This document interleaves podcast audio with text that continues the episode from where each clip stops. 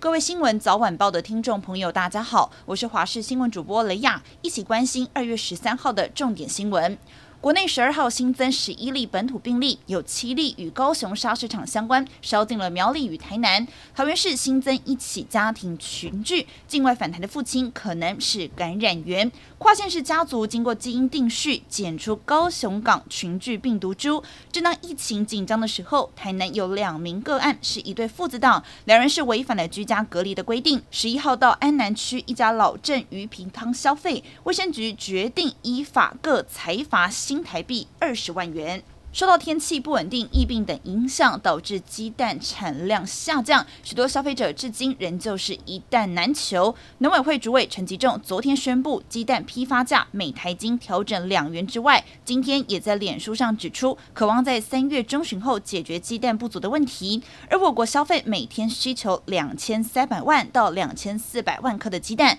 目前不足大约是一百五十万到两百万颗。陈吉仲今天表示，去年以来国际玉米大豆价格是不断的上涨，天气温差变化大，导致产蛋率下降，冬季好发禽流感等因素都造成鸡蛋产业的生产成本上升，也使得鸡蛋产生每日不足的缺口。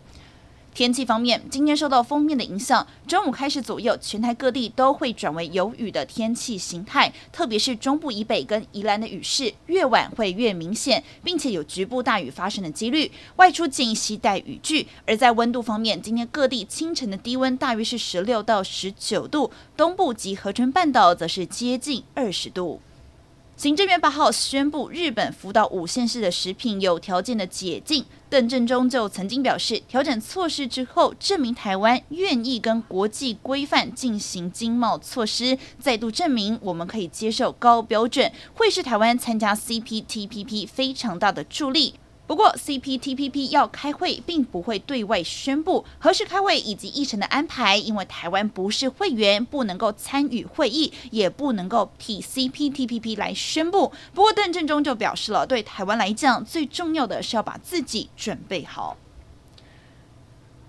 国际消息：法国和美国总统十二号透过电话外交化解乌克兰危机，但未能缓解紧张的局势。白宫表示，美国总统拜登和俄罗斯总统普丁针对俄国在乌克兰边界附近集结重兵情势通话历时一小时有两分钟，但没有对乌克兰情势带来任何重大的改变。拜登在电话当中会谈就警告了普丁，倘若俄罗斯进一步的入侵乌克兰，美国将会做出果断的回应，并且让俄罗斯付出严重的代价。目前，包含台湾在内，已经有超过十国呼吁撤侨。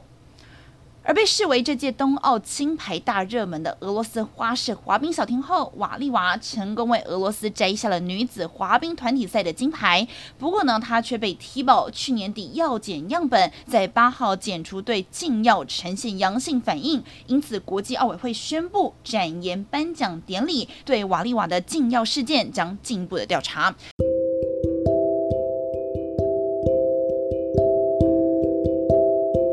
以上就是这节重点新闻，感谢您收听，我们再会。